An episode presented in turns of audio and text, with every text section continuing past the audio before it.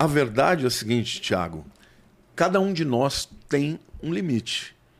O limite não é a graça de Deus, porque para Deus, qual a diferença você ter um, um Fusca ou uma Porsche? Nenhuma. Nenhuma. Agora, se uma pessoa, se tiver uma Porsche, vai se achar melhor que as outras e vai começar a olhar de cima para baixo, essa pessoa não pode ter.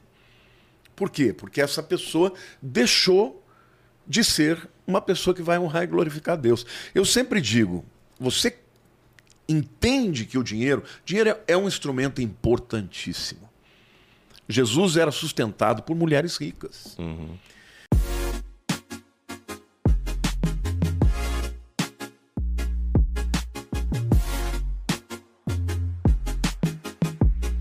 Bem-vindos a mais um Brunecast. Nós estamos aqui todas as terças. Terça-feira, né, Wesley? Terça-feira. Toda terça, meio-dia, no Spotify e aqui no YouTube. Nosso canal do YouTube é recente, do Brunecast, mas a gente está crescendo, hein, Wesley? Sim, sim. Né? Graças à audiência do pessoal. Graças a Deus, Wesley. E depois É. a audiência do pessoal. Até porque nós estamos em frente a um teólogo importante. Verdade. Né, Wesley? Desculpa Se comporte.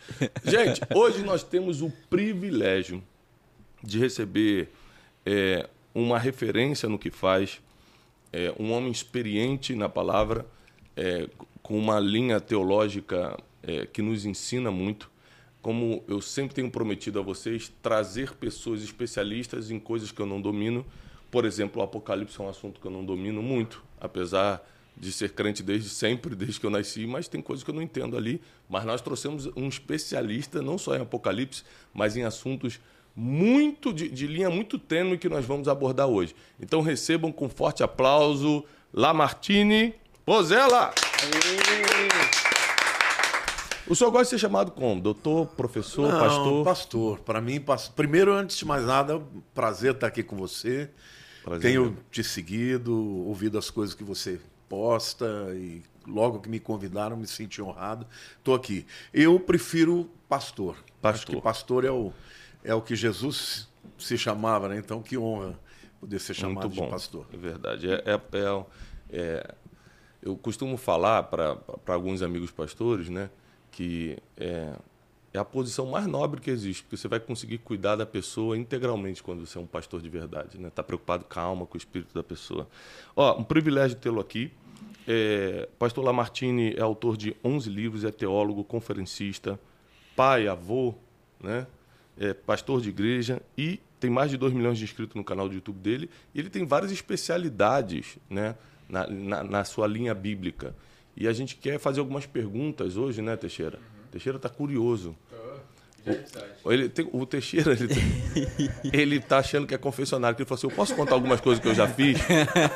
para ver se o pastor diz que tem solução? Eu Falei, Será que eu "Te- vou pro céu? Será que eu vou pro céu? Aliás, a gente vai fazer perguntas sérias aqui sobre o céu hoje. Né? As pessoas estão muito focadas na Terra. A gente estava aqui nos bastidores conversando sobre a questão da teologia da prosperidade, tudo isso. As pessoas muito focadas, vamos ganhar dinheiro e, e tal. Tem que ganhar dinheiro? Tem. Se, se ficar sem ganhar dinheiro, você não, não paga suas contas. Mas o, o foco das pessoas está mudando muito. E aí, já que a gente está com um especialista, vamos falar sobre céu, salvação, apocalipse, porque as pessoas têm medo do fim dos tempos. Fala sobre a volta de Jesus, as pessoas tremem. A gente não era para estar preparado para isso, por que não estamos? É, falar sobre a prosperidade, até onde é de Deus, até onde é, e onde passa já para coisa humana ou até demoníaca. Então nós temos muitas perguntas difíceis, né, Wesley? Sim. Tá? E acho que, o, o- acho que o pastor Lamartine não conseguir responder, nós temos o Theo e o Ólogo aqui que vão nos ajudar com a resposta. Obrigado, gente. Obrigado. Com certeza. Pastor, primeira pergunta que eu quero lhe fazer é o seguinte: quando se fala em morte, as pessoas ficam num. Aliás, o maior medo do mundo é o medo da morte. As pessoas ficam com muito medo da morte. Para quem conhece a Bíblia de verdade, porque tem gente que lê, mas não entende nada, mas para quem entendeu a palavra, é, entende a morte como um processo da vida cristã e esse medo não existe mais. Por que você acha que as pessoas têm medo de morrer ou medo da volta de Jesus ou coisa parecida? Medo do fim do mundo? É, primeiro, o medo do desconhecido. Hum. Segundo, porque a morte é inexorável, ela vem para todo mundo. Pobres, ricos, eh, jovens, velhos, todo mundo vai ter que enfrentar isso um dia. com a ressalva daqueles que estiverem vivos quando Jesus voltar. Aí não passarão pela morte. Então, o desconhecido sempre traz isso. Mas, como você disse, quando você tem um encontro profundo com Deus e você tem a certeza absoluta da vida eterna, aí a morte deixa de ser um inimigo que vai te colocar medo. Né? Quando a gente tem certeza de que isso não é o fim, a morte se torna até um alívio. Obviamente ninguém quer morrer, né? Muita gente me pergunta, pastor, ah, já que você crê tanto na vida eterna, você quer morrer? Claro que não. Por quê? Porque a vida, ela precisa ser exaurida. Você tem que viver tudo aquilo para o que Deus te preparou. Eu costumo dizer que uma pessoa que ainda está cumprindo o propósito de Deus é imortal. Se ela estiver vivendo com Deus, cumprindo o seu propósito, ela não vai morrer. Pode acontecer o que for, ela vai cumprir o seu propósito. Agora, no momento em que você cumpre o seu propósito, a morte ela se torna um prêmio. Paulo fala claramente: olha, para mim o morrer é Cristo e o viver é lucro. Eu fico dividido, né? Porque para mim é muito melhor morrer e estar com Cristo, mas ao mesmo tempo eu quero estar convosco para que eu possa, né, compartilhar algum dom. Então ele deixa claro que ele tem convicção de que a morte é um encontro com Cristo. Ele viu a Cristo, né, quando estava indo para Emaús. Mas ele ainda queria ficar para poder compartilhar os seus dons e, obviamente, cumprir o seu propósito. É, uma coisa que eu falo, quando eu falo sobre propósito, eu uso muito essa passagem que o senhor acabou de citar de Paulo, que é o seguinte: ele fala o seguinte, eu prefiro até morrer, mas eu tenho que ficar por causa do- das pessoas. Ou seja, ah, o melhor sentido de vida que a gente vai encontrar, e me corrija se eu estiver errado, é quando a gente está fazendo algo pelas pessoas. É. Por que as pessoas tiram a sua própria vida? Está acontecendo muito o suicídio. Por que as pessoas entram em depressão? Né? Pe- Perdem um sentido das coisas. Provavelmente não estão ajudando ninguém. Então o senhor descobriu o seu dom pastoral, seu, seu chamado pastoral. Eu descobri meu dom de ensinar, né? de desenvolver pessoas. O L descobriu o dom dele. Se a gente não derramar esse dom nas pessoas, não, ah, não tem graça. A, a gente vai ficar com uma vida sem sentido. É por aí? Totalmente. Eu, eu sempre digo que os dons, primeiro, eles são de Cristo. Foi ele quem compartilhou. Segundo, ele é do indivíduo que o tem. Mas terceiro, esse dom é para as pessoas. Os dons são todos para as pessoas.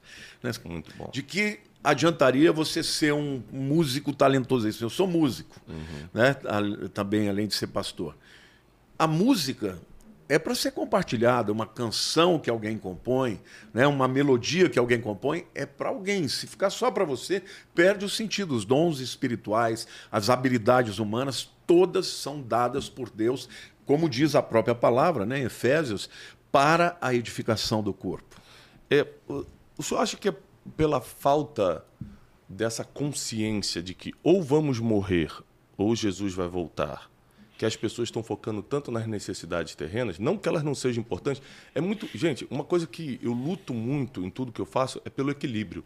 Quando a gente fala assim, ó, as necessidades, por que as pessoas estão focando tanto na vida terrena? Não estou dizendo que você tem que deixar para lá, não. não não, não quero polarizar. Eu só quero dizer que tem que ter um equilíbrio. Você tem que estar de olho na eternidade, cumprir todos os princípios que a Bíblia nos deixa como básico, como tem que fazer, é, e, de- e depois cuidar das outras coisas. Quando você inverte aquela história de Marta e Maria, né? Marta preocupada com as coisas e Maria preocupada com Jesus, aí você só está trocando as prioridades e isso pode prejudicar. É pela falta de consciência do fim que as pessoas estão assim, ou é outro, ou a gente está vivendo um tempo difícil mesmo? Não, eu acho que é pela falta de consciência do propósito.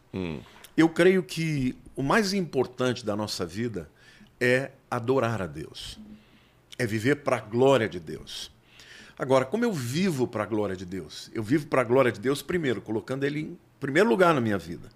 Quando Ele é Senhor da minha vida, quando Ele é Senhor da- do meu tempo. da- Explica, explica o que é colocar Deus em primeiro lugar. Muita gente que nos segue, 40% da nossa audiência, não tem nenhuma experiência religiosa, nenhuma. Então, o que é colocar Deus em primeiro lugar? O que seria isso na prática? No dia a dia, como é que eu estou colocando Deus em primeiro lugar? Como é que eu provo Eu isso? quero ser bem prático para para de algo- depois poder fazer uma digressão e me aprofundar. Tá. Quando você, por exemplo, recebe uma dádiva de alguém, né? Você, Tiago, está lá trabalhando, está fazendo o melhor que você pode. você está enfrentando uma série de dificuldades, aí vem alguém e fala: Olha, eu olho para você, eu vejo que você tem potencial, eu vou te dar uma ajuda.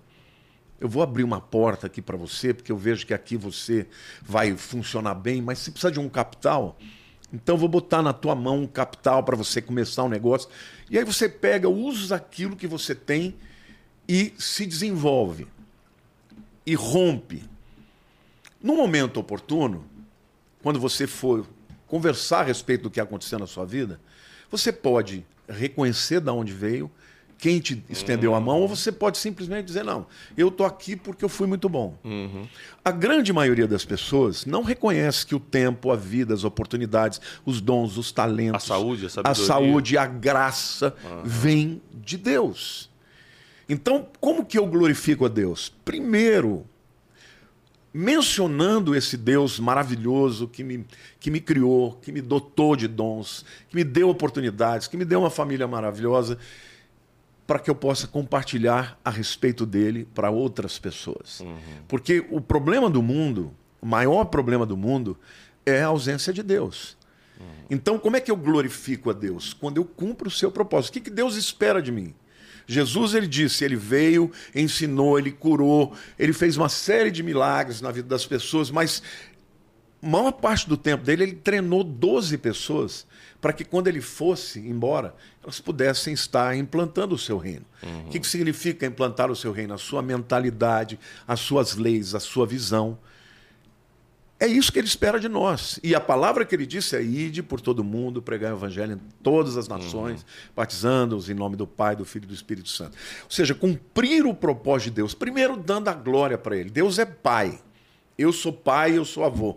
O que, que eu espero dos meus netos? Eles não têm nada que eles possam me dar. Entendeu? Alguém vai me dar presente hoje? É... Eu não preciso dos presentes. O que, que eu quero? Eu quero o amor, eu quero a lealdade, eu quero a comunhão, O reconhecimento. o reconhecimento. Então, glorificar a Deus é, em primeiro lugar, dizer: Senhor, tudo vem de ti. A glória é tua. Qual é o meu propósito? Como é que eu posso servir ao seu propósito neste mundo? Quando eu sirvo a Deus com o propósito que ele tem para mim, acontece duas coisas. Primeiro, eu glorifico. Segundo, eu encontro plenitude e felicidade. Muito bom. Eu estou com 62 anos de idade. Eu estava me preparando, Thiago, para começar a slow down, entendeu? Diminuir o ritmo. E no meio da pandemia, porque o que aconteceu comigo foi o seguinte: teve o, o, Descend, né? O Descend eu fui lá, preguei num dia, no dia seguinte veio uma- a maior tempestade de 200 anos. A nossa igreja ficou debaixo d'água. Metade da igreja ficou debaixo d'água. Eu perdi tudo. Pensa em todos os equipamentos, um, um- um templo de mais de 10 mil metros quadrados. Ou seja, ficamos debaixo d'água. Em um mês, o povo levantou os recursos, ganhamos tudo de novo. No dia que eu inaugurar, foi decretado o lockdown da pandemia. Aí eu falei, Deus, agora, agora me danei. O que, que eu faço agora? Imagina um camarada que a vida inteira pregou e não tinha mais público lá. Antes, quando eu saía, ia viajar, as arrecadações caíam absurdamente, porque eu não estava presente. Falei, e agora? Um dia eu dobrei o joelho no meio da madrugada falei, Senhor, e agora? Deus falou assim: você está olhando pelos olhos humanos. Observa o que eu vou fazer. Naquele ano, meu canal saiu de 30 mil para um milhão no YouTube. Caramba. Quando a igreja abriu, Thiago, a igreja tinha 4 mil pessoas nessa época. Quando a igreja abriu, veio uma multidão. Nós tivemos batismos de 600 pessoas num mês, outro mês 500 pessoas, aí era 150 num. A igreja saiu de 4 mil para 12 mil membros em um ano e meio. Eu comecei a pregar online, meu canal cresceu, eu comecei a alcançar o mundo inteiro. Hoje nós estamos com igreja no mundo inteiro, na Europa inteira, no Brasil. Sabe o que que Deus fez? Deus falou assim: olha, eu muitas vezes eu vou permitir uma calamidade para fazer o milagre. As coisas apressarem. Então, eu estava pensando em me aposentar. E Deus falou: não, você vai para as nações. Então, quando você glorifica a Deus, cumprindo o propósito dele, as coisas acontecem. Hoje, qual é o dia melhor da, da minha vida? É o dia que eu vou pregar no culto de domingo, vou trazer a palavra. Sem contar o que aconteceu no meu canal do YouTube. Agora o Instagram também deu uma explosão que eu saí de um milhão. Eu bati um milhão em julho. Estou com 2 milhões e 800. Eu não sei o que, que aconteceu aqui. As pessoas, sabe, crescendo aí 20 mil por mês. Eu falei, o que está acontecendo com isso? Deus falou, eu estou fazendo Soprando, né? o propósito. Então é isso, a glória é sempre de Deus. Eu olho para mim, eu vejo as minhas limitações, eu vejo que eu jamais poderia. Eu não sou um camarada, sabe, ah, intencional, vou abrir tantas igrejas. Eu estava querendo, sabe, literalmente me aposentar. E Deus falou: não, ainda tem mais um tempo aí para você. E só fazendo um adendo às palavras do, do Lamartine, é, lembre-se, você que são, vocês que são meus alunos, que Deus não divide a glória dele com ninguém. Está escrito assim. Como é que você pode, sem querer, roubar a glória de Deus? Aceitando um elogio de algo que não é seu. Por exemplo, muita gente me escreve assim, pastor. Tiago, você transformou minha vida. Aí, na hora, nunca aceitei um elogio desse. Nunca, na, na minha vida. Você tem temor no Na hora, não é louco, né? eu falo assim: não, não. Só Jesus transforma. Eu sou apenas um instrumento. Deus seja louvado. Eu nunca aceitei isso. Nem, nem presencialmente a pessoa falando e nem por internet quando comenta. Eu vou lá, você vai ver meus comentários por essa pessoa. Fala, não, não. Deus transforma. Eu sou um instrumento. Deus seja louvado. Justamente porque eu reconheço quem eu sou. Eu não seria nada se Deus não tivesse colocado a mão dele na minha vida. Se Deus tira a graça dele na minha vida, no outro dia todo mundo para de me escutar. Tudo que eu tenho, tudo que minha saúde, eh, meus quatro filhos, meu, meu casamento, tudo que eu tenho é por causa da misericórdia de Deus. Então, só complementando o que o pastor falou, é honrar, é reconhecer. Glorificar o nome de Deus é todo dia você reconhecê-lo em todos os seus caminhos, em tudo que você faz. Você saber que você não estaria nem de pé se ele não tivesse colocado a mão sobre a sua vida e fazer de tudo de uma, de uma forma intencional para jamais roubar a glória de Deus. Ou seja, nunca deixe as pessoas darem tapinha nas tuas costas por algo que veio de Deus e que não é teu. Por exemplo, o dom. Você vai ficar recebendo tapinha nas costas pelo teu dom? É. Não foi Deus que te deu? Cuidado para não roubar a glória de Deus. Pastor, outra pergunta. É, pô, a- a- qual é o limite do dinheiro para quem é, é de Deus? Por exemplo, é, eu, eu fiz um acordo com Deus, né? Quando ele começou a me levantar. Porque quando eu estava quebrado, eu estava assim numa depressão terrível, eu falei, Deus, se você me levantar, eu faço o que ele sempre me pediu. Deus sempre me pediu para pregar. Deus não pediu para ser empresário, isso foi eu que quis. Deus não pediu para ser comunicador, eu que quis. Deu- E ele falou: te abençoe em tudo isso, portanto que você não saia do altar. Mas Deus falou isso comigo claramente. Meu avô, pastor Batista, já tinha me falado: Você é do altar. Meu pai, quando me consagrou ao Senhor, eu tenho 42 anos, eu tenho a foto do dia que eu fui apresentado com um mêsinho de idade lá na cidade de Corumbá, Mato Grosso do Sul. Meu pai servia a marinha lá, acabei nascendo lá. É, meu pai me apresentou na igreja e falou: Você vai ser do altar. Aí não quis, por causa dos meus traumas, de ver meu pai como militar ganhando o salário dele, botando tudo na igreja, e a gente não tinha nada, e aquilo foi me traumatizando. Eu falei: Pô, você para sempre. Não, não, eu quero vencer na vida. Aí fui rejeitando o altar e fui para o mundo empresarial. Conclusão: ninguém pode fugir de um decreto divino. Eu quebrei. Mas não, não vou partir para a história, Deus me quebrou, não. Eu era ignorante, eu era orgulhoso, eu não sabia administrar, eu achava que era bom e não era nada. Conclusão, quebramos, mas quebramos de um jeito assim humilhante. Ali eu conheci Deus de verdade. E aí eu fiz um trato com Deus. Falei, Deus, se você me levantar, porque eu estava de um jeito que não tinha como se levantar mais. Se você me levantar, eu vou ser do altar. E então eu tomei uma, eu estava tomando uma decisão muito difícil ali, pastor, que eu não tinha ideia do preço que eu ia pagar. Porque o que aconteceu? Acabou que Deus colocou a mão no meu negócio em 2014, começamos a decolar. O negócio se transformou em algo muito grande, o nosso instituto, eh, treinando milhares de pessoas presencialmente e milhões na internet. Se tornou um negócio multimilionário e aí a gente tem uma tentação. Agora eu vou curtir a vida. Agora eu vou aproveitar isso aqui. Agora. E Deus falou assim: não, não. Agora você vai cumprir o que me prometeu. Por exemplo, hoje eu viajo, passo a semana toda pregando em várias igrejas. Quando eu viajo pelo trabalho, pelo instituto, vou fazer minhas palestras, além de receber muito por isso, eu vou em avião privado, eu escolho onde eu vou ficar. E quando eu viajo para pregar, eu vou, geralmente, deixo uma oferta, vou na condição que a igreja me chama, não peço nada, não tenho nenhuma exigência. Hoje eu vou pousar numa cidade, vou de carro duas horas até a igreja para pregar, porque eu fiz esse trato com Deus e nunca mais saí do altar. Muito bom. Então, para mim, vou só passar minha visão de dinheiro, é prospere se você sabe trabalhar. Sabe trabalhar em alguma coisa? Tem produto, tem serviço, tem. Você sabe fazer? Prospere. Mas saiba que isso nunca, jamais pode estar à frente do teu chamado, do que Deus realmente colocou para você fazer. E se a tua prosperidade, você vai ter que quebrar alguma regra, algum princípio espiritual, ou não colocar a cruz de Cristo como principal, então isso não vem de Deus. Mas eu quero escutar do Senhor o limite da prosperidade, do dinheiro para o cristão. O limite é o limite de cada um. Salomão certa vez orou assim: Senhor, não me dê tanto para que eu me afaste de ti, uhum. e nem tão pouco para que eu me rebele contra ti. É, então, a Tem uma versão é seguinte, que diz para que eu não venha roubar.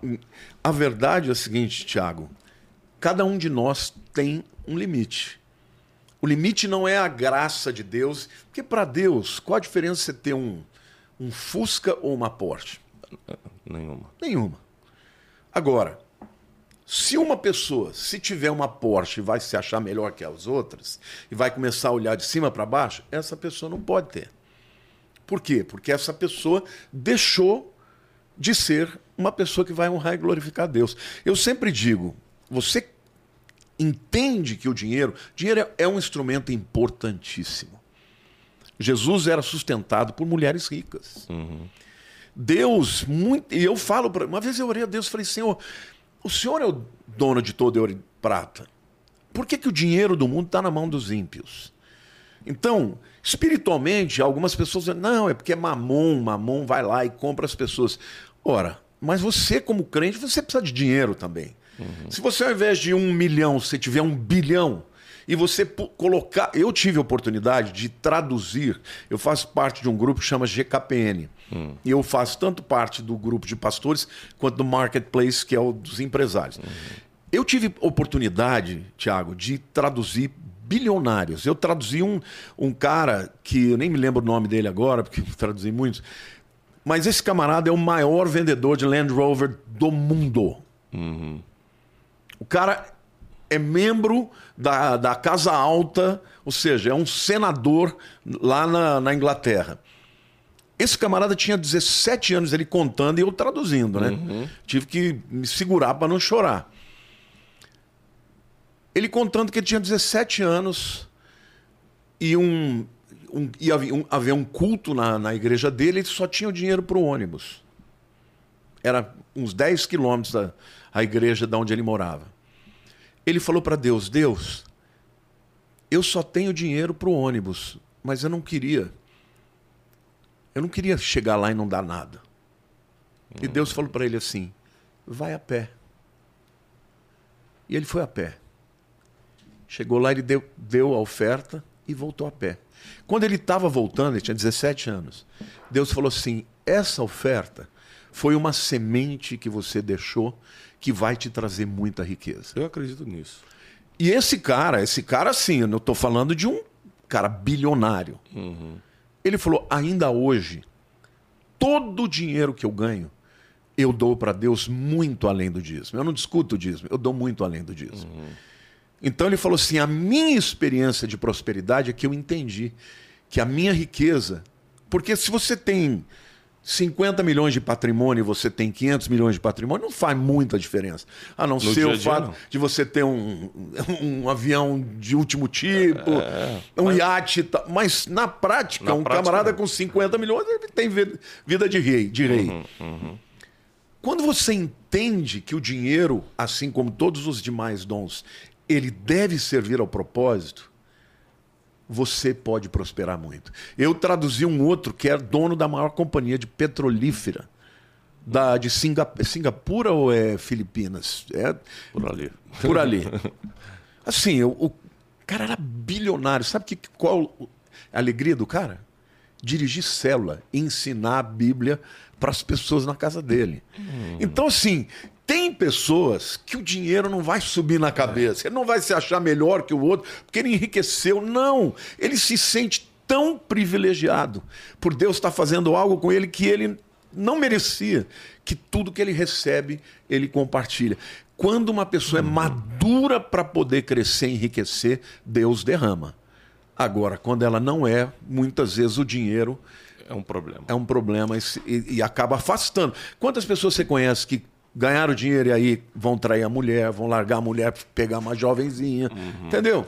Por quê? Porque não estão prontas para o dinheiro. É, eu acho que é, o dinheiro como é, é um chamado que tem pessoas que têm, outras não. Tanto que tem gente que está determinada a trabalhar riqueza, e produzir né? a riqueza, né? É, e tem gente que não. É, uma coisa que eu sempre falo, quer fazer o teste hoje, se você está preparado para ganhar dinheiro, é se hoje entrar 10 milhões na sua conta, amanhã você vai fazer o quê? Se você vai mudar a sua agenda, primeiro é porque você não está vivendo o seu propósito. Porque se amanhã entrasse 10 bilhões na minha conta, eu estava às 7h57 da manhã aqui no Café com Destino, gravando o Brunecast normalmente e pregando à noite, como eu faço todo dia. Ou seja, minha vida ia seguir a mesma. Talvez eu melhoraria o carro. Talvez. Ah, não, você eu- pode melhorar o carro, a casa, isso tudo é, isso é tudo é filigrana. é, tá entendeu? entendendo? Ah, Talvez eu melhoraria alguma coisa, mas a minha agenda não mudaria, porque eu já estou vivendo meu propósito, então o dinheiro ele, ele pode só potencializar, ele não vai mudar nada. Se vai mudar, agora eu vou me aposentar. Primeiro que isso é pensamento miserável, né? Vou ganhar dinheiro para me aposentar. Como assim se aposentar? A gente tem que trabalhar até o último dia da nossa vida, pelo menos pelas pessoas. Você pode se aposentar de um serviço. Agora, da vida, não. Você tem que servir as pessoas. Então, na verdade, não existe um, um limite, vamos dizer assim, de, é, é, de cifras. O que existe é o coração que está preparado para isso ou não. O senhor falou sobre a oferta, você sabia que eu cresci nesse ambiente, né? Eu não tenho dúvida nenhuma, pastor, que a, a mão de Deus sobre a minha vida na área financeira é fruto de dízimo e oferta. É, por- eu não tenho dúvida Por nenhuma. isso que eu te falo que você é fora da curva. Porque pessoas que ficam discutindo o valor de dízimo, se é para dar, se é para não dar, Ah, eu não vi nunca ninguém discutindo a respeito disso para dar mais do que o dízimo. Aham. Eu nunca vi. É. Eu, na minha vida, eu sempre sou dizimista e ofertante. Eu, o primeiro curso que eu lancei, o Panorama da Bíblia, já foi sete em um, já foi um espetáculo. Uhum. Eu não fiquei com um centavo do que eu dei. 50% foi para de primícia para Deus e outros 50% foi de oferta. Então, depois eu lancei outros cursos e Deus tem prosperado muito. Eu cheguei a ter no meu, no meu canal do YouTube mais de 20 mil alunos. Então faz a conta para você ver o que Deus faz. E- Eu tô aqui com o meu genro. Não tem nenhum dizimista maior do que eu na minha igreja. Por quê? Porque eu entendi que tudo vem de Deus. E eu falo, às vezes, sabe, eu falo assim, senhor, a, a- a minha mulher, a Lilian, ela é muito ofertante, mas muito. Eu me lembro que um dia, eu aprendi muito com ela. Um dia, ela chegou assim, eu só tinha uma casa. A única coisa que eu tinha era a minha casa. Ela falou: se Deus pedir a casa, eu dou. Eu falei, pera ali, a casa é minha também. é minha também, né? Com medo assim. dela falar, Deus me falou, né? Mas aí eu falei para Deus, Senhor, me perdoe, é tudo teu. O que, que adianta ter as coisas se eu não tiver nem a vida? Então, hoje, quando eu faço um curso que Deus me dá aquele recurso maravilhoso, a primeira coisa que eu penso é no dízimo que eu vou dar. Primeira coisa, ai, que dízimo gordo que eu vou poder dar. Ai, que oferta boa, que eu já começo a pensar nas pessoas que eu vou ajudar. Cara, é uma benção você poder dar, porque o dinheiro não me pega, ele não é o meu tesouro. Meu tesouro é o Senhor. Eu, eu ensino muito para vocês que são nossos ouvintes aqui o seguinte: você não precisa ter uma fé cega, tá? Você não precisa acreditar no que a gente está falando. Vai para as estatísticas, vai para a verificação. Pega a vida de quem é generoso com Deus e pega a vida de quem está criticando a generosidade com Deus. Faz, faz você a sua pesquisa, não precisa acreditar no que a gente está falando, não. Vai, vai, vai para as estatísticas.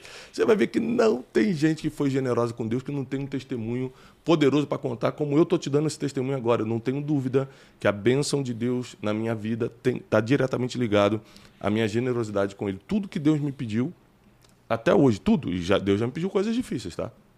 E me pediu na época que eu não tinha para dar, que era aquela época que você tinha, era tudo, tudo que você tinha, sabe? E eu sempre entreguei. Então não fica com essas dúvidas no seu coração, não.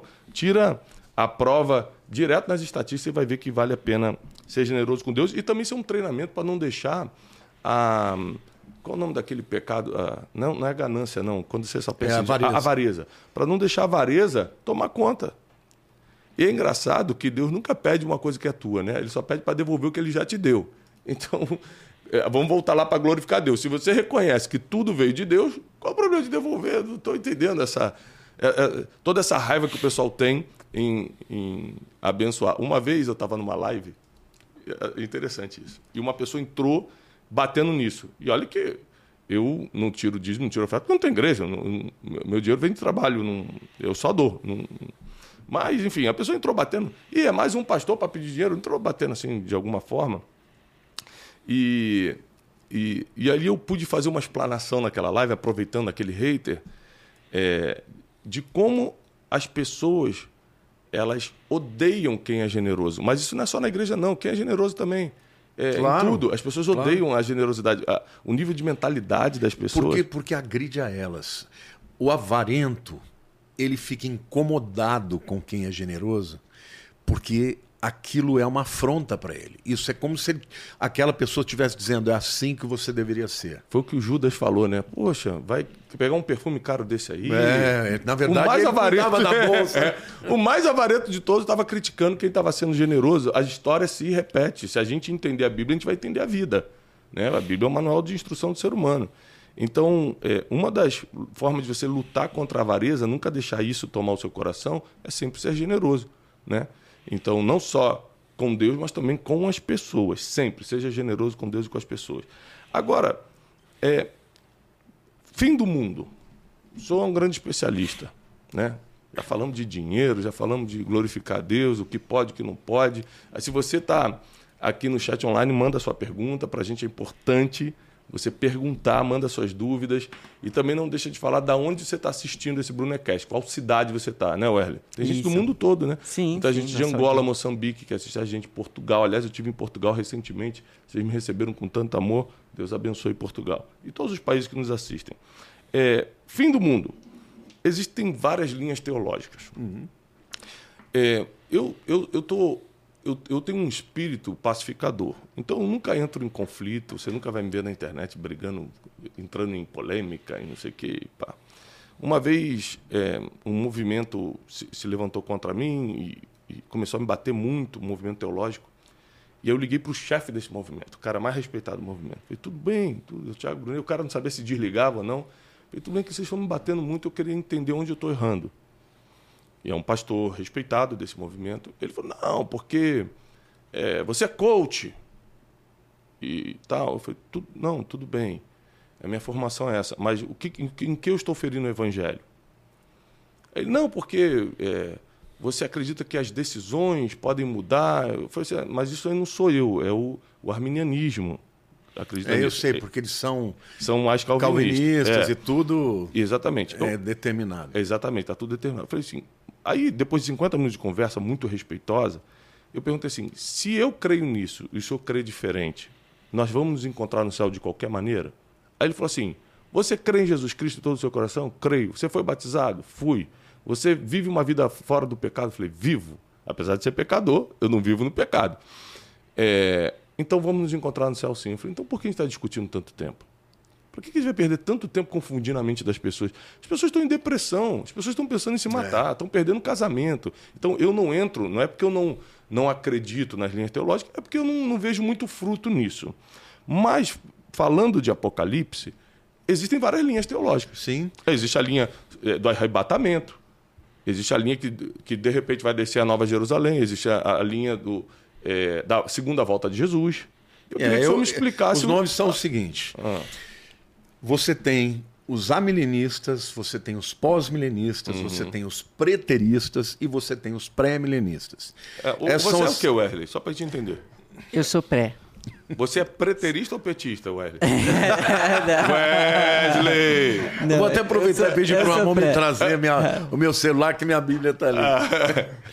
então é o seguinte: ah, antes de, de entrar nessa, propriamente falando, no, no teor, Eu quero dizer que eu tenho essa visão. Eu respeito muitos homens de Deus que pensam diferente de mim. É, eu recebo muitos aqui. Muitos, muitos homens. Já, já fiz podcast com alguns deles. E, e acho que isso é uma. Os moráveis diziam o seguinte: que você tem que ter unidade nas coisas essenciais, Isso. mas você tem que ter amor em todas. É, nas que são, não são essenciais, você tem que res- ter respeito, mas você tem que ter amor em todas. Então, você nunca vai me ver batendo em alguém porque pensa diferente de mim. Agora, eu apanho. Eu apanho porque as pessoas. Outro dia aí um, um desses pastores antigos e que hoje já não estão mais em alta bateu pra caramba em mim, na Valnice, porque nós somos pré-milenistas, né? A verdade é o seguinte: eu estudo isso há 40 anos, estudo com profundidade todas as teorias, e eu acredito que as pessoas não entenderam ainda que existe arrebatamento e segunda vinda. Basicamente, o que os amilenistas dizem. Os amilenistas são aqueles, na maior parte deles, os calvinistas. Tá? Eles acreditam que não- Israel não tem mais nada a ver. É, que era uma pergunta que a gente ia fazer. Sobre a guerra de Israel e Hamas. Quando tá Israel deixou a aliança, Deus simplesmente virou a página. Eles creem numa teoria chamada de replacement theory, ou seja, a teoria da substituição.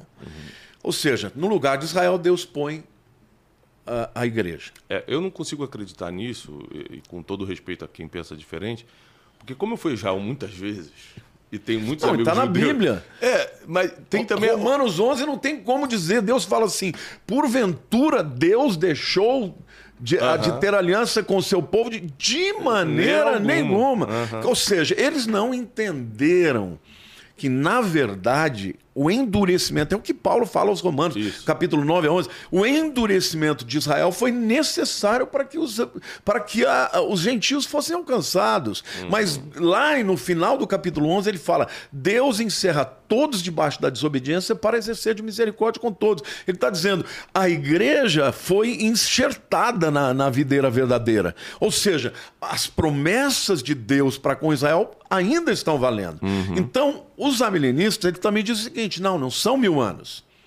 Não são mil anos, porque só tem um texto que fala sobre isso, que é o texto de Apocalipse 22. Não é verdade. Todos os, ah, os véteros testamentários, o, o- os judeus, os rabinos, eles falam de reino milenar do Messias.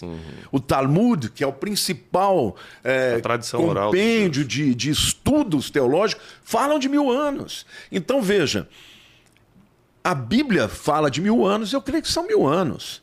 Agora, eles dizem que quem está governando, porque Apocalipse 22 diz que Cristo vai reinar na terra durante mil anos. Aí eles dizem: não, Cristo não vai voltar mais para a terra agora. Ele está reinando já através da igreja. Agora, o texto de Apocalipse 22 diz que Satanás está preso. Para você parece que ele está preso? Não, tá Vocês me desculpem, para mim, se ele soltinho, estiver soltinho. preso, eu vou ficar com medo. a hora Tá que ele soltinho, solto. soltinho. Tá solto, solto. E como é que pode dizer que a igreja está governando? A igreja não está nem na cabeça das nações. Então, eles simplesmente têm que fazer um malabarismo teológico. Por quê? Porque o Calvino era antissemitista. O Calvino não aceitava os judeus e culpava os judeus pelo fato dos judeus terem matado a Cristo.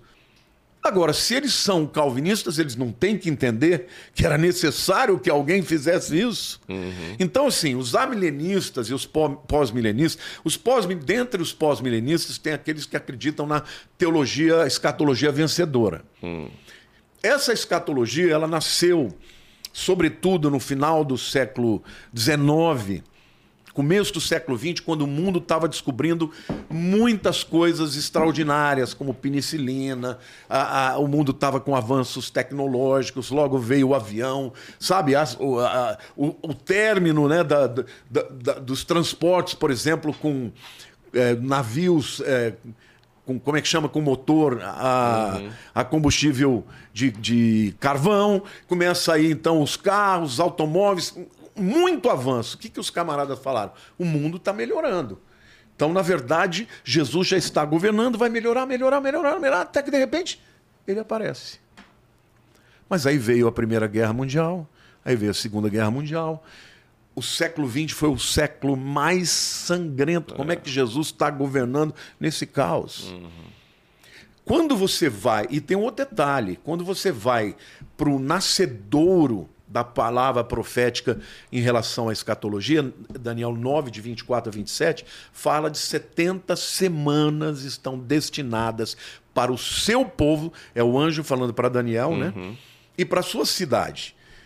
Ou seja, ele está dizendo: essas 70 semanas é um programa de Deus que ele vai tratar com Israel, porque o teu povo é Israel e a tua cidade é Jerusalém. Então, eu, como pré-milenista, eu acredito que vai haver tudo literal. E quando você vai para o Novo Testamento, você percebe que Paulo ele fala do arrebatamento e no arrebatamento a igreja sobe para o encontro com Cristo nos ares. Na segunda vinda, que é lá em Apocalipse 19, a igreja desce com Jesus. Então um sobe, São dois eventos o outro diferentes. desce. Um vai ser num piscar de olhos, como o ladrão da noite. O outro, todo o olho verá. São dois eventos diferentes. Em, a- em 1 Tessalonicenses 4 fala do arrebatamento e no 5 fala do dia do Senhor. Entendeu? Agora, é o dia da ira. Fala, mas 1 Tessalonicenses 5, 9 diz, mas vós não fostes destinados para a ira. Então, no 4 é o arrebatamento, no, no 5 é o dia da ira, que é a grande tribulação. Quando você vai para Mateus 24, você vê que é depois da tribulação daqueles dias, foi visto um sinal no céu e o Senhor aparece. Então, no arrebatamento, primeiro vem o arrebatamento, depois o dia da ira.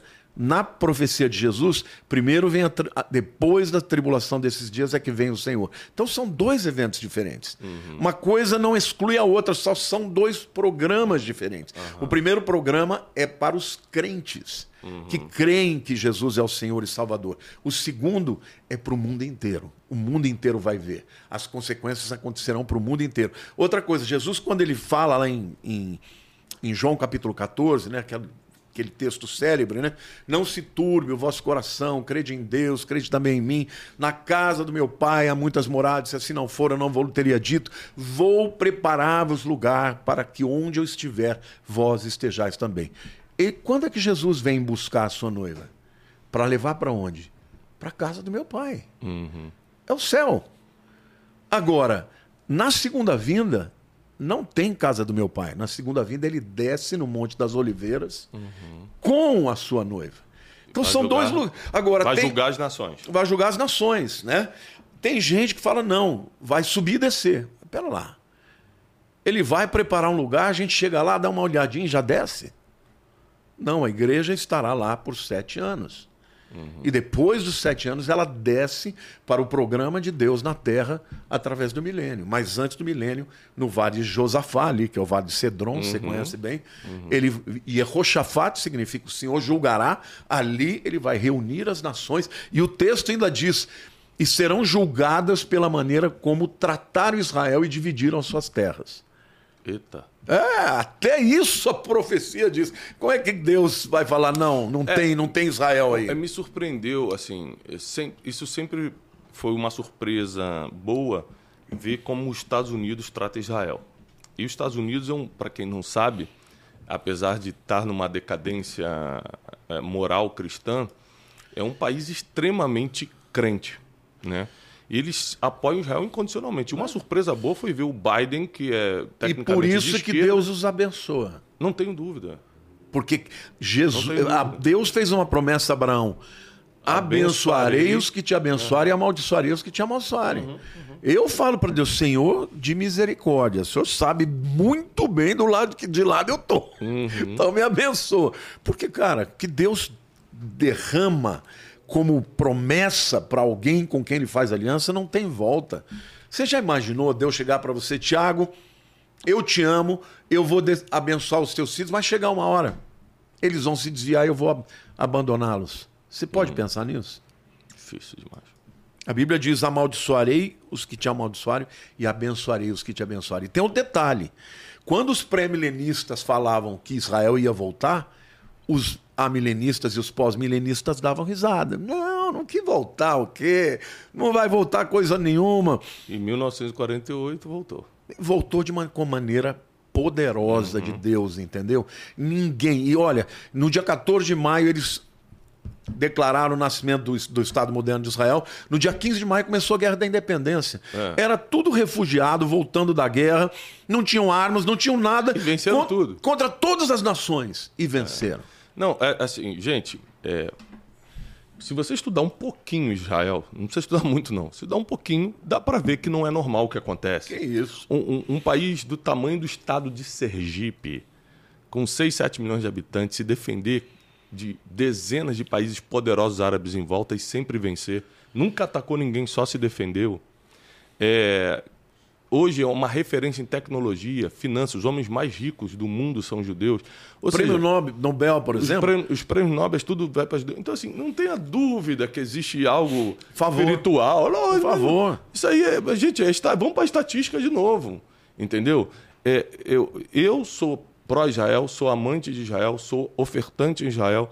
Todas as vezes que eu vou a Jerusalém. Nós já, também. É, sou, é, levo minha família. Todos os meus filhos já pisaram na terra de Israel. Eu não sou místico, não sou místico. Assim, tipo, ai, se eu passar nas águas do Jordão, é, filhos, não, não sou, não, não sou místico, mas eu acredito que existe um poder na terra de Israel e eu sou um, um abençoador de Israel. É, tecnicamente falando aqui, se o, ser pré-milenista, milenista e tudo, é, isso no final não muda a nossa salvação em nada. Não, não. Isso é como eu falei. É só um discernimento teológico. A única coisa que te salva é crer que Jesus é o Senhor, que Jesus é o Salvador e o único caminho. Uhum. Ninguém é salvo se não for dessa maneira e ninguém deixa de ser salvo por crer de maneira errada em outros aspectos teológicos. Porque senão, não seria só Jesus, né? E é. a Bíblia diz que é pela graça seria, sois salvos, é. mediante a fé, não vem de vós, é dom de Deus, não de obras, para que ninguém se glorie. Uhum. Creu em Jesus, será salvo. O ladrão da cruz estava lá, morrendo. Um, dois, Jesus estava ladeado por dois ladrões. É. Não é? Eu sempre, eu já gosto de pregar dizendo, né, que a cruz ela divide os que creem dos que duvidam, Bom. os que vão para o céu dos que não vão, uhum. né? E, e ali estavam dois ladrões zombando de Jesus e alguma coisa aconteceu, eu creio que foi o Espírito Santo, um deles mudou. Virou e falou: Olha, eu e você estamos aqui porque a gente merece, mas ele não, ele é santo. E ele olha para Jesus no estado mais deplorável que ele estava. Ele diz: Filho de Deus, lembra-te de mim quando entrares no teu reino. Ele reconheceu que ele era o rei. É, eu, eu quero. A minha próxima pergunta era sobre isso, exatamente. Sabe qual era a próxima pergunta que eu anotei aqui? Para onde a gente vai imediatamente depois de morrer? Para o paraíso. Então vamos lá, vamos para. Me Co prova, me prova na Bíblia. que é esse paraíso? Sabe por que eu tô te fazendo isso, te perguntando isso? Porque eu fui crente minha vida toda, né? Tá. Mas depois que a gente perde alguém, e eu perdi minha mãe dois anos atrás, é, a gente fica muito reflexivo sobre a morte. Muito. Quando você perde alguém muito assim, próximo. E, e, e a primeira coisa que veio na minha cabeça, primeiro eu, eu, descobri que eu era crente de verdade, porque quando deram a notícia, ó, morreu, eu falei, seja feita a vontade de Deus. Não fiquei revoltado, fiquei muito triste, mas, mas entendi. Um dia nos encontramos no paraíso, amém. Mas aí veio dúvidas pequenas, tipo, ela vai ficar dormindo uhum. até a volta de Jesus? Ela imediatamente abre os olhos na eternidade? Explica pra gente é, isso. A, a palavra dormir, né, usada no Novo Testamento, é um eufemismo para morte. Uhum. Porque a palavra thanatos, que é morte no grego, é uma palavra muito pesada. Então, Paulo, quando ele se refere aos crentes que morreram, ele fala, por exemplo, eu não quero que vocês fiquem preocupados com os que dormem. Ele está se referindo aos crentes que morreram. Uhum. Então ele usa de um eufemismo, para não dizer os que morreram, porque na teologia paulina, a, a palavra thanatos né? ou necros, que são as duas palavras para morte, são pesadas. Agora, como é que eu tenho convicção de que as pessoas não estão dormindo? Ali é um eufemismo, tá? Não está se referindo ao estado das pessoas. Tá. Primeiro, Jesus diz para esse camarada: É, é a base mais forte. Hoje mesmo estarás comigo no paraíso. Não, não foi uma exceção. Não. Eu vou te dar um outro uma outra prova teológica. Uh, você conhece a história do Rico e o Lázaro? Rico e Lázaro. Se reconheceram, inclusive. Não é uma, uma parábola, tá? Porque um dos princípios de hermenêutica, que é a interpretação, nenhuma parábola cita nome. Hum. Ali cita nome. Ali tem o pai Abraão, ali tem o Lázaro e tem o rico. Uhum. Só o rico que não dá o nome para ele, porque é. ele, ele, não vale nada ali. Uhum. Mas ali era um lugar chamado Sheol, no hebraico, ou Hades, no grego. Uhum. Havia um lugar onde havia um abismo, de um lado estavam os perdidos e do outro lado estavam os salvos. No lugar dos salvos era o seio de Abraão. Então, certamente Abraão devia ocupar uma posição muito importante. O rico morre e ele tá do lado ruim e ele tá vendo o outro lado, o Lázaro na boa. E como ele está com muita sede, ele pede ao pai Abraão. Então você vê que existe uma certa proximidade. Pai Abraão pede ao Lázaro que molhe o seu dedo, dedo... e ponha na minha boca, eu estou morrendo de sede. E o pai Abraão fala: Não, os que estão aqui não pode passar para aí nem daí para cá. Ah, então deixa eu voltar para falar com os meus irmãos, avisá-los, avisá-los para que eles não venham para cá. É. Abraão fala: eles têm a lei e os profetas. O que, que ele está falando? Eles têm a Tanar, uhum. eles têm o Velho Testamento. Eles têm que ler lá, não pode. Não nem... precisa, um morto não precisa voltar para te avisar nada. Você já tem... Ele já tem a Bíblia. Opa. Tá? Agora, o, o que, que a gente percebe ali? Tá todo mundo acordado. Tá acordado o Abraão, tá acordado o Lázaro e tá acordado o rico. Tem ninguém dormindo ali. E Paulo ele deixa claro isso. Ele fala: para mim, muito melhor é morrer e estar com Cristo. Você não está dormindo com Cristo, você está acordado, você está adorando ao Senhor. Só que por conta desta palavra dos que dormem, as pessoas acreditam que esse é o estado delas. Esse é, uma, é um eufemismo. Eufemismo né? é uma palavra em que suaviza né? Por exemplo, ao invés de eu chamar o cara de cretino, eu chamo ele de uma pessoa de caráter duvidoso. É, é. Isso é um eufemismo. Uhum. Ali é uma palavra usada para ser um eufemismo, mas quando a gente vê na Bíblia a, a, questão da morte, as pessoas ficam acordadas. Elas estão. Claro, o próprio Moisés e Elias se manifestaram na, no Monte da Transfiguração quando apareceram para Jesus. É uma pergunta. Quando nós morremos, o que vai ser é, salvo ou condenado é a nossa alma, corpo, alma e espírito. O espírito volta para Deus, o corpo volta para o pó, é a alma, a nossa consciência. Não, corpo e alma fazem parte da, da porção física. A palavra alma no grego é psique, hum. é mente. Tá. Tanto é que a própria palavra psique fala dos, dos, animais. Quando fala, por exemplo, no Apocalipse que nos, os peixes, a alma dos peixes morreram, é a vida dos peixes. Alma até um animal tem. Hum. Psique. Porque senão a pessoa não teria intelecto, raciocínio, vontade. O espírito, este é eterno.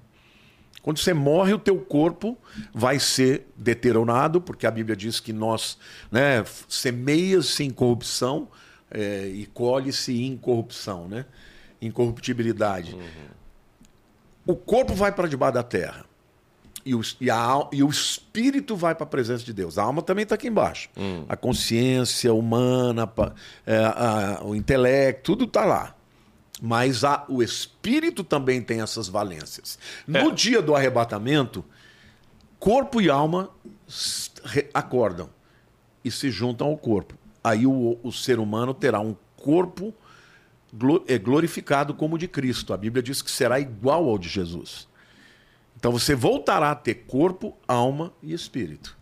Agora, quando a pessoa vai ser condenada, porque essa foi a tua pergunta, os não crentes receberão um corpo também. E eles sofrerão não só na alma e no espírito, mas no corpo também. Entendi. É porque eu fico imaginando, para a gente se reconhecer na eternidade, é outra dúvida muito, que mandam muito para a gente. Se a gente vai se reconhecer na eternidade, quer dizer que a gente vai ter um mínimo de consciência. Ah, opa, com certeza. E não seria, agora que vem uma pergunta difícil. Eu já sei qual que é. é não, não seria complicado, já que na, no céu não vai ter choro, não vai ter dor, a gente lembrar de tudo na Terra? Porque a gente vai encontrar gente no céu que a gente não gostaria de ver. Eu já fiz essa pergunta Ah. para Deus. E existem duas teorias que são as mais importantes. A primeira é que Deus vai apagar da sua mente aquilo Que não que serve mais para o céu. Não serve mais para o céu. Então, por exemplo, se uma pessoa tem Alzheimer, ela não lembra de algumas coisas Uhum. e esquece outras. Deus pode fazer isso também. Outras acreditam que não tem como, porque existem relações, né, Uhum. de uma coisa com a outra. A glória de Deus será tão profunda e tão extraordinária que não será possível Sentir você sentir dor. dor. É. Você terá consciência mas a glória de Deus vai explicar todas as coisas e você vai glorificar a Deus e não sentirá dor. Tem sentido. Wesley, você tá caladinho, vai. Pastor, é, Diga. tô muito ansioso por essa pergunta. Quando eu, eu era criança, eu acreditava que porventura eu podia ficar se a igreja fosse arrebatada. Então, para quem é, para quem tá nos ou- ouvindo, vai acontecer mais ou menos assim. Tô trabalhando e de repente meu colega do lado Vai desaparecer. vai desaparecer. Se eu sou cristão e fiquei, e agora? Que, que... Vai acontecer isso. Por quê? Eu, durante muito tempo, Tiago, eu acreditava que bastava ser crente que você ia subir. Que é uma vez salvo, sempre salvo. Não é nem a questão da salvação. É subir no arrebatamento. Ah. Porque quem fica, se é salvo, vai ter oportunidade, não vai perder a oportunidade. A Mas vai- diferença vai sofrer. é, a diferença é que o preço vai ser alto. E o que, que vai acontecer nesse até a segunda vinda? É, é, rapidinho, quando a Bíblia diz que alguns, alguns vão entrar, mas como se fosse pelo fogo, tem uma- É. um versículo que diz Isso fala da né? salvação. Isso é quando você comparecer perante o tribunal de Cristo. Ah, tá o tribunal de Cristo é todo mundo salvo. Quando Hum. Paulo fala, todos nós teremos que comparecer diante- perante o tribunal de. Eu não vou esquecer a tua pergunta, não, tá? Vou responder Tá. aquela ali, depois vem para essa. Todos nós teremos que eh, comparecer perante o tribunal de Cristo para que cada um receba no seu próprio corpo segundo aquilo que fez, suas obras.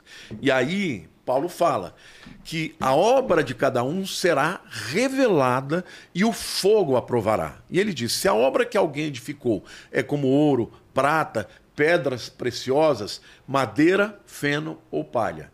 Quando o fogo passa no ouro, o que, que faz? Purifica. Refina. Na prata, nas pedras preciosas. Na e, na fe- e no feno, na madeira e na palha. Queima. Não sobra nada. Só que ali está todo mundo salvo. Para esses que não sobrou nada de galadão, mas creram direito que Jesus é o Senhor e Salvador, esses passaram da morte para a vida, mas como pelo fogo. Então, ali não está falando de salvação ou perdição, ali está falando de galardões. tá? Agora, Então, realmente, a questão que vai ter uma hierarquia no céu é real. eu não vejo, eu não creio assim, embora Ah. eu- é, muita gente pense É assim. hierarquia no sentido de um vão ter mais do que o outro. mas eu não acho que será visível. A Bíblia diz: a vida eterna é essa, que te conheçam como único Deus. Eu acho que a porção do conhecimento que Sim, você é, tem da da, comunhão ah. com Deus. Então, ninguém vai saber o de ninguém, mas tem uns que vão estar muito além, né?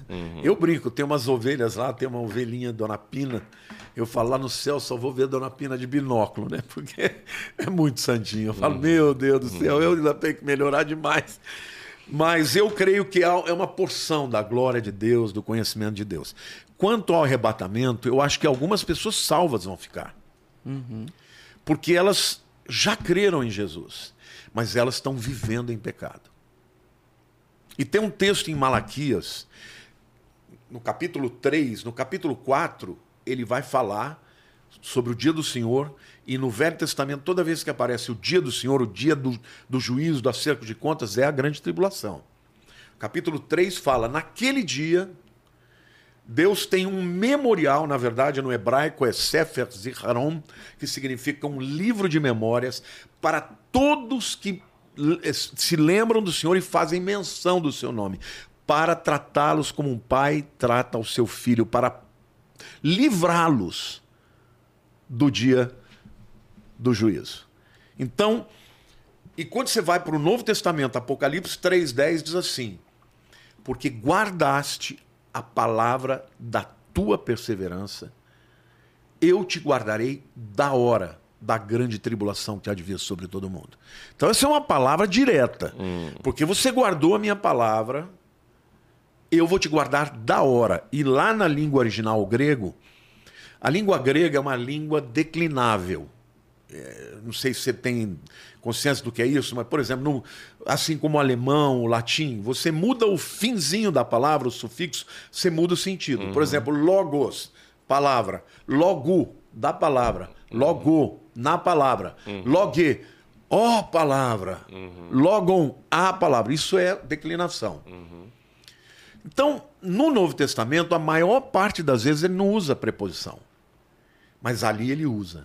E ele usa uma preposição que é ex, que significa de dentro para fora. Porque guardaste a palavra da minha perseverança, eu te guardarei da hora, de dentro para fora. Da- e ele não está falando de qualquer tribulação, porque tem gente que fala, ah, mas os apóstolos tiveram tribulação. Jesus disse, no mundo tereis aflições. Todo mundo tem. Mas essa especificamente, ele está dizendo, eu te guardarei da hora. Essa preposição é a preposição que originou ex. Exit. O que, que significa? Saída. Saída. Êxodo, essa é uma palavra que vem do grego. Rodós é caminho, ex para fora, caminho para fora. Ali Jesus está falando, porque guardaste a palavra da minha perseverança, eu te guardarei da hora.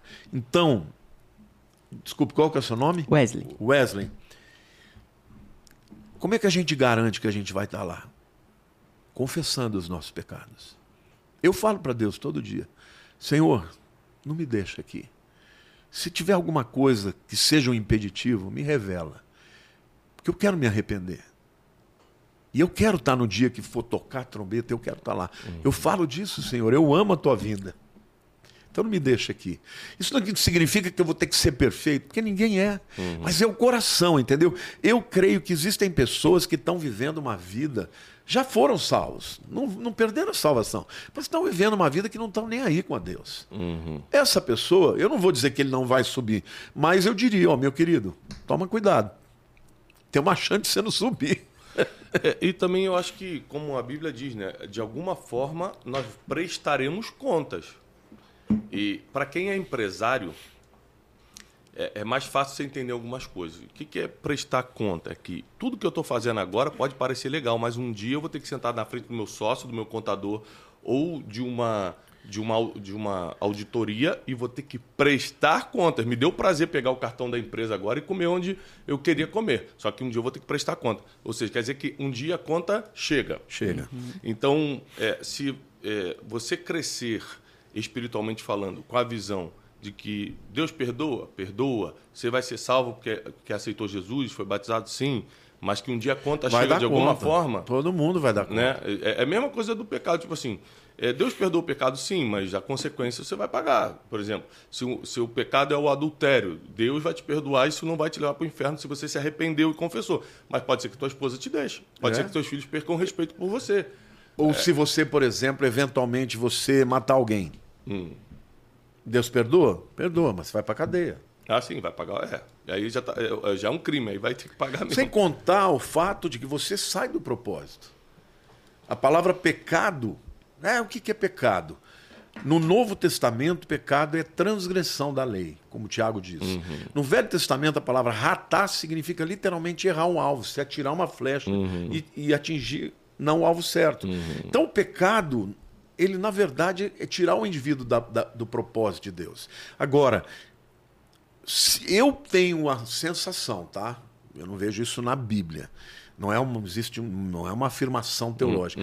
Mas eu creio que todas as pessoas sinceras perante Deus, no dia do arrebatamento, ou algum tempinho antes, o Espírito Santo vai convencer para que as pessoas possam se arrepender. Para que quando chega a hora da trombeta tocar, todo mundo subir, entendeu? É. Os sinceros, os verdadeiros. É, eu, eu, nesse caso aí, eu flerto, eu flerto com o calvinismo em algumas coisas, né? Não, tem muita coisa que eu concordo É, com, tem com muita coisa que, que faz sentido, tipo assim, até o meu arrependimento vai vir de um toque de Deus, né? Que eu Claro. decidi me arrepender. É óbvio que ele vem. É o Espírito Santo É, o mesmo. Espírito Santo. tá- Porque muita coisa assim que aconteceu na minha vida, é, desde a escolha da minha esposa até eh, decisões que eu tomei que eu, que eu, eu faria o contrário, mas veio um negócio na hora, assim. É, não, e é acabou o espí- acontecendo é o assim. Aí depois de 20 anos, caramba, foi Deus aquilo ali. Então, tem esse flerte com, com o calvinismo no sentido que está tudo determinado, ao mesmo tempo eu acredito no poder das decisões, né? Eu costumo brincar falando que eu sou Mas é, a Bíblia, arminista, ela não, sou arminista. É, Mas olha, a Bíblia, ela não tem uma verdade é, maniqueísta, ou isso ou aquilo. Aham. Se eu acredito na eleição, eu acredito na, na predestinação, está na Bíblia. Agora, a Bíblia diz em 1 Pedro 1,2, eleitos segundo a presciência. Deus conheceu alguma coisa e por isso ele elegeu. Aí eles dizem, não, ele escolheu porque ele quis. Tudo bem, ele é soberano, ele pode fazer isso. A única, o único problema que eu tenho isso, com isso é dizer, bom, eu te criei, Tiago, eu te amo, tá? Mas eu te criei para o inferno. Não faz sentido, né? É. Porque é, na, na linha teológica do calvinismo, que- tem É tudo- gente que nasceu predestinado para o inferno e acabou. Não Pronto. importa o que eu faça. Não importa o que faça, mas aí você vai dizer que Deus amou esse cara? Bom, eles nem acreditam que Deus amou, porque eles não acreditam nem que Jesus morreu por todos. Né? Um dos pilares do calvinismo é a expiação limitada. Morreu só pelos salvos. Não é assim. Deus amou o mundo de tal maneira que Deus. Deus é amor. Como é que você pode criar alguém para eternidade ficar no inferno? Não, eu, não, eu não consigo crer assim, entendeu? E nem consigo ver na Bíblia. Você tem que rasgar a Bíblia para falar desse tema. Agora, eu creio na eleição, eu creio na está na Bíblia. Então, se está na Bíblia, eu creio. O que eu penso é o seguinte: existe a, a possibilidade de você, o Espírito Santo, estar falando com você e ainda assim você falar, não, eu vou viver essa vida de, de pecado, e aí você corre o risco. Porque quando vier o arrebatamento, e não é só arrebatamento, é, é a morte. O indivíduo que é salvo, ele morreu em pecado, ele está salvo? Tá. A Bíblia diz. Só que quando as obras dele forem provadas pelo fogo, não vai sobrar nada de galardão. Mas o tal será salvo como no dia do juízo.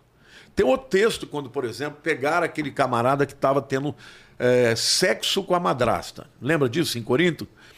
Paulo fala que é, é, repreenderam, falaram com ele, ele não quis se arrepender. Aí Paulo fala: entregue o corpo para Satanás para que a alma seja salva no dia do juízo. E quando ele fala alma ser salva, estava se referindo ao espírito e não à consciência? Não, ali psique é alma mesmo. Aham, tá. A alma mesmo. O cara vai ser salvo.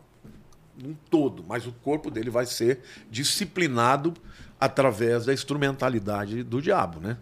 Então, o que eu penso, sabe, que Deus muitas vezes ele pode até tocar na vida da pessoa, na saúde, tirar a vida da pessoa para que ela não permaneça no pecado. Se ela se mantiver naquele pecado resistindo, ela pode ser disciplinada nesse nível. Agora, Wesley, se você não quer ter dúvida, confesse os seus pecados. Busca a Deus e viva para ele. Olha, eu queria até dizer uma coisa para você. Tem gente que, que me acusa de estar pregando escapismo, pregando o alarmismo. Não, eu tenho uma pregação super positiva. Eu sempre digo que enquanto a igreja estiver aqui, nós temos que avançar, que conquistar. Ainda existem milhões de almas para serem salvas. Você tem que fazer tudo, você tem que trabalhar. Tem gente que fala, pastor, então eu vou parar de estudar. Não, estuda muito. Estude, se prepare, trabalhe, conquiste, prospere, porque a gente não sabe se vai ser na minha geração. Deus ele permite que fique essa sensação de que é agora, mas ele nunca disse o dia nem a hora. Porque você já imaginou se Paulo soubesse que ia ser dois mil anos depois? Ele nem escrever sobre o tema, entendeu? Para que que ele vai escrever? Em cada geração tem aquela sensação da iminência, é agora, é, agora. Mas nós temos que viver a vida fazendo aquilo que Deus fez e a hora é dele, o tempo é dele. E quando chegar, nós estaremos dentro. Pastor, é, sobre isso, ninguém sabe o dia nem a hora, nem os anjos, né? Como que vai ser? Vai ser. Ele vai chegar lá, vamos, vamos, vamos, tá na hora, tá na hora, vamos descer. O texto da Bíblia diz claramente que quem dá, eu vou ler para vocês aqui para não ter dúvida, né? Porquanto o Senhor mesmo está falando de Jesus, dada a sua palavra de ordem, é Jesus que vai dizer: chegou a hora. Ouvida a voz do arcanjo, o arcanjo vai dar um, o comando, né? E ressoada a trombeta de Deus, descerá dos céus, e os mortos em Cristo ressuscitarão primeiro, depois nós, os vivos, os que ficarmos, seremos arrebatados juntamente com eles entre as nuvens para o encontro do Senhor nos ares, e assim estaremos para sempre com o Senhor. Mas se está tão claro assim o arrebatamento, por que as pessoas duvidam? Porque tem linhas teológicas que batem nisso. Não... As pessoas falam que a vinda de Jesus, a palavra parousia, é a mesma utilizada lá em Mateus 24. É, mas então eles... elas não separam, elas falam que é um evento só. Só que aqui, é claro, você sobe para encontrar o Senhor nos ares. E segundo João capítulo 14, para morar nas mansões que o Senhor está preparando lá. Uhum.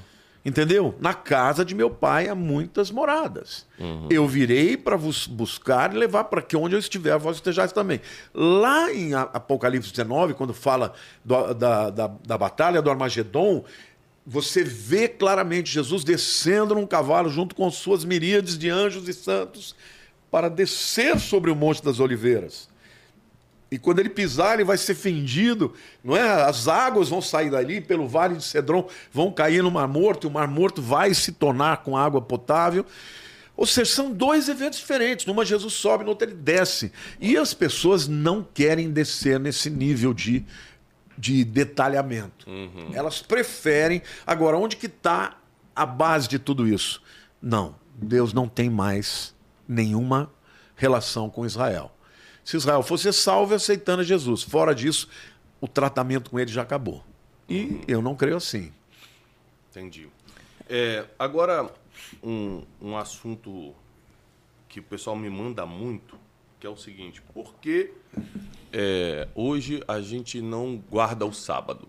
Eu sei que tem a, a linha é, lá do sabatista, dos é, adventistas. adventistas e tudo, os adventistas e tal. É, e, e, aí eles batem em cima do, do seguinte: se está nos dez mandamentos, continua cumprindo todos os outros mandamentos, só o sábado que tira.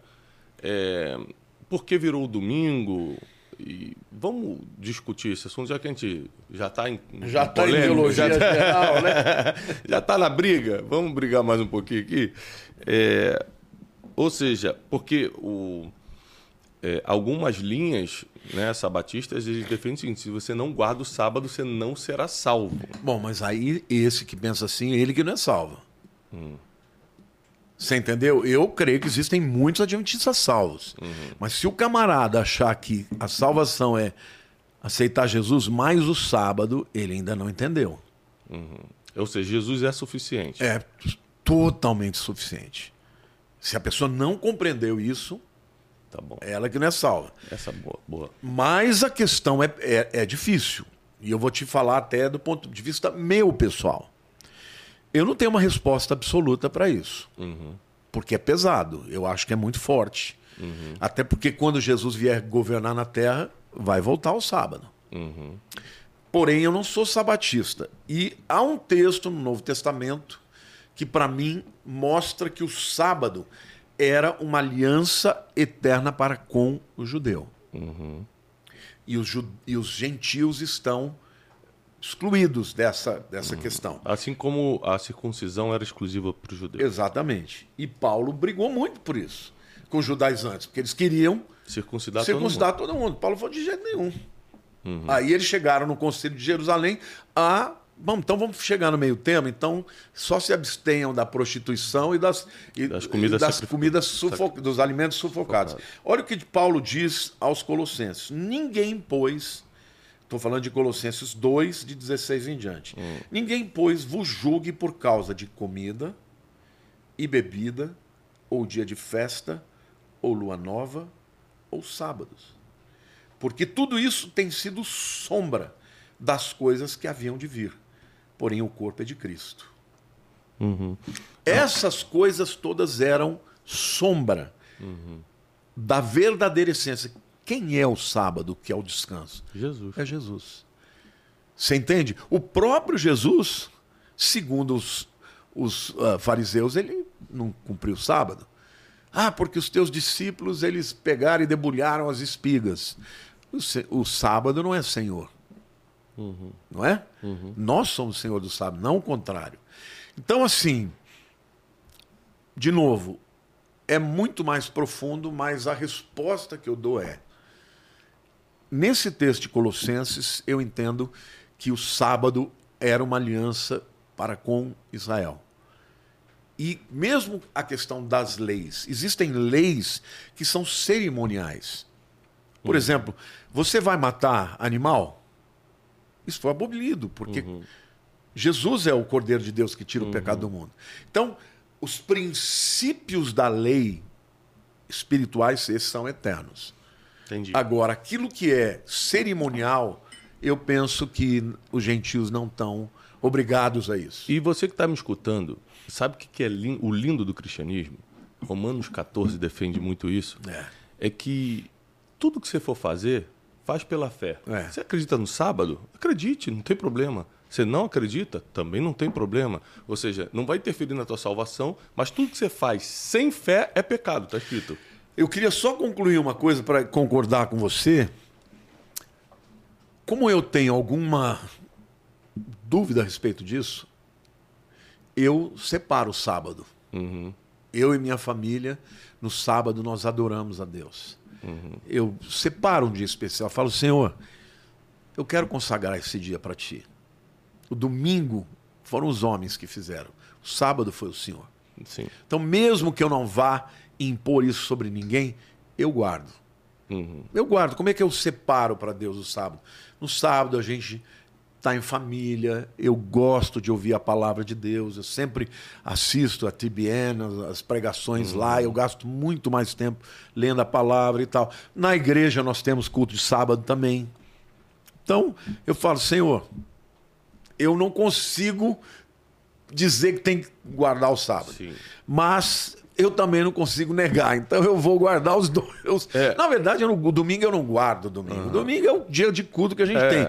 Mas o dia que eu falo para Deus, estou te consagrando esse dia é o sábado. É, eu, eu, eu, eu, eu sou um, um, um, profundo respeito, eu tenho um profundo respeito pelo sábado, porque por tudo que ele significa na Bíblia. É, eu não consigo guardar o sábado no sentido é, judaico da palavra, que é não fazer absolutamente nada. Ou é. seja, no, no, judaísmo você não pode nem apertar o botão do elevador. É, mas aí já é um exagero, né? É, é o farisaísmo. É o farisaísmo. Mas é, eu entendo o poder do sábado. E voltando aqui que eu estava falando de Romanos 14, é respeitando, aqui a gente respeita muito a sua posição, porque no final das contas não vai fazer diferença. É. Então, é, o apóstolo Paulo fala o seguinte: olha, se você come carne e come pela fé, ok. Se você come com dúvida, Está pecando. É, é, isso aí. Ou seja, se você for fazer, pelo menos faz com a certeza que está fazendo. Né? Se você bebe vinho e bebe pela fé, ok. Se você faz na dúvida, não bebe. Se você é, é, guarda o sábado ou qualquer outra discussão teológica, você faz porque está acreditando, porque você tem uma consciência forte sobre aquilo, você tem uma revelação pessoal sobre isso, ou porque você vê os outros fazendo? Porque nos outros fazendo você vai ficar na dúvida e vai acabar errando. Então, eh, o que eu gostaria, pastor Lamartine, é uma palavra final sua, um conselho sobre como, a partir de hoje, nós podemos estar alinhados com a vontade de Deus. Ou seja, eh, eu vou trabalhar, eu, eu, eu sempre falo isso, né? voltando ao assunto do dinheiro. Eu prefiro ser um cara próspero do que, um, do que pobre, porque eu já fui pobre e é muito ruim não pagar as contas, é vergonhoso. Então é muito legal hoje eu poder botar meus filhos numa escola, eu poder escolher o que eu vou comer, esse poder de escolha natural que o dinheiro tem, porém entendendo que ele tem que servir meu propósito e meu chamado, meu ministério. É, mas no dia a dia, sem contar que todo mundo aqui amanhã já vai ter que trabalhar, porque a gente às vezes vem, vamos glorificar Deus, vamos adorar o Senhor o tempo todo, mas eu vou trabalhar, como é que eu vou pagar as contas? E minha mãe que me abandonou, e meu pai que me traiu, e, e meu marido que foi embora, e a conta que está amanhã, e meu filho que está com diagnóstico. Tem os problemas do dia a dia que tem, tem certas coisas que a gente fala da Bíblia que não bate com eles. As pessoas, independentemente do problema que estão passando agora, como alinhar a vida delas com a vontade de Deus hoje? A primeira coisa que eu diria é que elas entendam que todos nós somos seres eternos. Ninguém vai morrer e acabar. Uhum. Então, se você fizer uma conta de quantos anos você vive agora e quantos anos você vai viver eternamente, você saiba que é infinitamente mais importante que você tenha resoluções para a sua vida eterna. O que o apóstolo Paulo falou, eu creio que os sofrimentos de agora não se comparam com a glória que ainda há de se revelar. É, exatamente. Nós somos seres eternos. Então a primeira decisão que você precisa tomar é em relação a Jesus. A Bíblia diz que todos pecaram e destituídos estão da glória de Deus. Ou seja, nenhum de nós vai chegar na presença de Deus e vai permanecer lá simplesmente porque faz o bem ou porque não faz o mal. Porque um pecado já é capaz de separar o homem de Deus eternamente. E nós então, já nascemos no pecado. Então. Já nascemos no pecado. Então a primeira decisão que você tem que fazer para estar na vontade de Deus é entregar a sua vida a Cristo. É dizer para ele, Senhor, eu sei que eu sou pecador. E eu sei também que o Senhor morreu no meu lugar. Uhum. Onde eu vou, Tiago, coisa que eu mais amo na minha vida é contar a história da salvação. É falar que Jesus é a solução uhum. para a nossa vida. Então, entrega a tua vida para Ele. Esse é o primeiro passo de, da vida eterna. Você pode fazer isso agora, nesse momento que eu estou falando com Exatamente. você. Você pode entregar o coração, pode orar comigo, se você me permitir no final, eu quero favor. fazer. Ou você faz essa Não, oração. Pode fazer. A segunda coisa que você tem que fazer é entender que Deus ele deixou a sua palavra. Não tem como você andar na vontade de Deus se você não conhecer a vontade de Deus. Uhum. E a vontade de Deus é a Bíblia. A Bíblia é a palavra de Deus. Uhum. É o uhum. único livro que não pode ser refutado. Uhum. Ele foi escrito por mais de 40 pessoas num período de tempo de 1500 anos, por reis, por pescadores, por fazendeiros, por, por todo tipo de pessoa. E é um livro que quando você uma colo... coisa corrobora com a outra corrobora com a outra um camarada você pega o maior escritor do século XX uh, ah, chamado C.S. Lewis uhum. né esse gênio o cara era professor de filosofia e tanta gente falava de Cristo para ele. Ele falou: vou estudar a Bíblia para provar que esse é. povo está tá errado. Professor de Oxford. De Oxford. Se tornou o maior escritor cristão, porque ele falou: não tem como você uhum. Ter tanta sabedoria num livro assim com pessoas que nem tinham todo esse preparo. Uhum. Então, procure a palavra. Procure. E, e, olha, a minha questão é que a igreja não salva, ninguém vai ser salvo porque está na igreja ou deixa de ser salvo porque está fora da igreja. Mas saiba você, o, o Tiago é um mestre, ele é um instrumento para melhorar a vida das pessoas, para te contar o caminho das pedras. O que, que um coaching faz? Ele, ele te faz um diagnóstico das suas valências, das suas capacidades, das suas fraquezas e ele vai melhorar a sua vida. Uhum. Agora a Bíblia faz isso. Agora você precisa de mestres. Uhum. Eu, eu sempre tenho dito: você tem dois jeitos de aprender na vida ou através de um mentor, ou através da dor. É. Se você não tiver alguém que te ensine o caminho das pedras, ou não vai por aqui, você vai quebrar a cara. E a Bíblia, ela nos ensina. Se você estudar a palavra, você vai estar na vontade de Deus.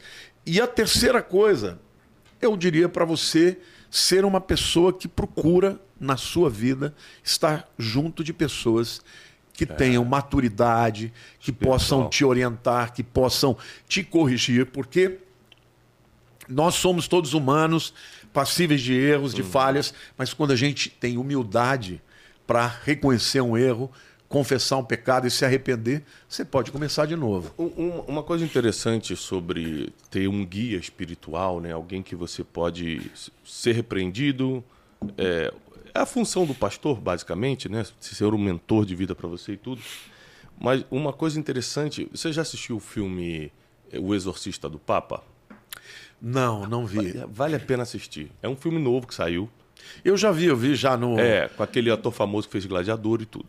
Ele era o, exor... Russell Crowe. Né? Russell Crowe. Ele era o, o, o exorcista do Vaticano, o principal. Manifesta um demônio na Espanha, dentro de uma igreja muito importante para o catolicismo, e, e manifesta numa criança. E essa criança, ninguém conseguia, ninguém conseguiu conter esse demônio. Os exorcistas locais tentaram, apanhavam. O demônio na, na criança jogava o padre força de, sobrenatural, uma força né? sobrenatural. Lembrando que é uma história real, o filme conta uma história real. Mandaram chamar o exorcista principal. Aí o cara vem do Vaticano E é antes de entrar para tentar expulsar o demônio, que ele fica semanas na, na, no exorcismo, ele chama o padre que apanhou. E fala o seguinte: o que, que aconteceu? Ele falou assim: eu entrei lá, o garoto transtornado me pegou pelo pescoço e me jogou fora. Ele falou assim: mas o, mas o demônio não consegue te tocar, a não ser que ele tenha sentido o cheiro do teu pecado. Ajoelha aqui. Aí ele abre assim a Bíblia e fala: confessa teus pecados. Uau. E aí, É o que a Bíblia diz. né? é, aí aquilo mexeu comigo porque é, a- o filme, de uma forma bem ilustrativa, mostrou até a autoridade que você perde. A, a brecha que você dá para o inimigo te tocar quando você vive em pecado. Eu sempre falo isso. Gente, eu já menti? Já, mas eu não sou mentiroso. Eu já errei em coisas que eu me arrependo profundamente? Já, claro. Mas eu não continuo fazendo isso. Ou seja, não é que a gente não vai errar, é que a gente não vai viver. Viver não pecado. vou, não vou E viver. o próprio João fala isso, né? Se alguém diz que não comete pecado, é mentiroso e a verdade não está nele. Mas se alguém vive em pecado, a verdade não, ele nunca conheceu a Ó, Cristo. eu tava fazendo de tudo para encerrar, mas tá vindo muita coisa aqui. Eu preciso só mais uma. Eu tô com uma pergunta É, aqui mas a- também na... eu tô com uma polêmica Vai, aqui, vai. uma polêmica. É, sabe uma das maiores dúvidas que eu tenho, que é o seguinte, ó. Eu, eu amo estudar a vida do apóstolo Paulo. O apóstolo Paulo É, ele, é o, ele é o cara. É o cara, é, me ensina muito, assim. A gente está no estudo de Romanos, né, Wesley? no Aqui no Brunecast. Brunecast mesmo a gente está discutindo Romanos, tá- a gente está crescendo muito é, através do apóstolo Paulo. Mas ele fala algumas coisas que a gente pode interpretar de qualquer forma que quiser. Quer ver? Tudo que eu quero fazer, eu acabo não fazendo. E o que eu não quero, o que eu odeio, Romanos eu, 7. eu faço. Tem misericórdia de mim, miserável homem que, sou, quem, vai me livrar do corpo, dessa, morte. Ou seja, a gente pode imaginar qualquer coisa aqui, porque, tipo assim, pro cara chamar ele de miserável, corpo de morte, o que eu odeio fazer, eu acabo fazendo, pode ser o quê? um pecado é, Sexual. sexual que ele tinha, pode ser qualquer coisa pior ainda. Ou seja, ele, talvez para se preservar e manter a integridade da, da- da- da- das passagens bíblicas ali, para a gente não ficar duvidando do caráter dele, mas pode ser qualquer coisa, concorda? Ele dá, dá liberdade para gente pensar em qualquer coisa. Porque se fosse uma coisa leve, do tipo, ah, eu tenho pensamentos às vezes malvados, não ia, ele não ia falar uma coisa tão pesada assim. E, e também depois ele se refere ao espinho na carne, que ele fala, Deus, tira isso de mim, Jesus fala, minha graça te basta. Qual é a sua teoria sobre essa fraqueza do apóstolo Paulo que atormentava tanto ele? Bom, primeiro que é importante você entender que Paulo está escrevendo por identificação, ele está se relacionando com todo mundo. É como o Daniel confessando seus pecados, de pecado, confessando os pecados da nação, pecados que ele nunca cometeu. Mas teologicamente falando, o livro de Romanos tem uma sequência. No capítulo 1, ele fala dos gentios que pecaram. No 2, ele fala, mas os judeus também pecaram. Ele fala: os que pecaram com lei, sem lei, sem lei serão julgados, pecaram com lei, com lei serão pecados. No 3, ele fala: todos pecaram e destituídos estão da glória de Deus. É lindo, no Romano. 4, ele começa a introduzir a graça através de, de Abraão. No 5, ele fala: justificados mediante a fé, temos paz com Deus. No 6, ele fala: bom, então nós podemos pecar à vontade, para que a graça de Deus super, superabunde, de forma Claro- alguma. claro que não. Porque quem vive cometendo pecado é escravo do pecado. Mas no 7, ele chega à conclusão da luta do espírito contra a carne. O querer fazer o bem está em mim, mas não efetuá-lo. Porque o mal que eu não quero, esse eu faço, o bem que eu quero, esse eu não faço. Miserável homem de Deus, o homem Que sou. que sou, quem me livrará do corpo dessa morte? Ele termina, graças a Deus por Jesus. Como eu entendo isso? Que ele está trazendo um arcabouço teológico em que ele está dizendo: Ele está se colocando no Romanos fala da mundo. graça. Ah. Se não fosse a graça, não sobrava ninguém. Uhum. Porque o judeu, a igreja de Roma era uma igreja que tinha muitos judeus Uhum. e muitos gentios. E quais eram os problemas que aconteciam lá? Os gentios vinham da vida pagã. Uhum. Naquele tempo tinha bacanais, tinham relações eh, homossexuais, tinha de tudo. Tinham as adorações aos ídolos. E os judeus que entraram com aquela rigidez, achando que eram melhor que os outros. Uhum. O que, que ele está querendo fazer?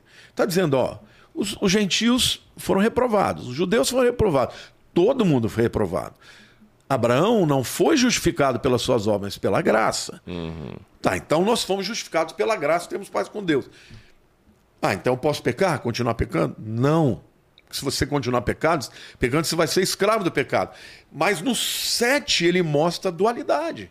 Uhum. A verdade que acontece conosco. Às vezes, a área de fraqueza de cada um é a área que você vai cair. Uhum. Se o camarada tem dificuldade com mentira, ele vai cair na mentira.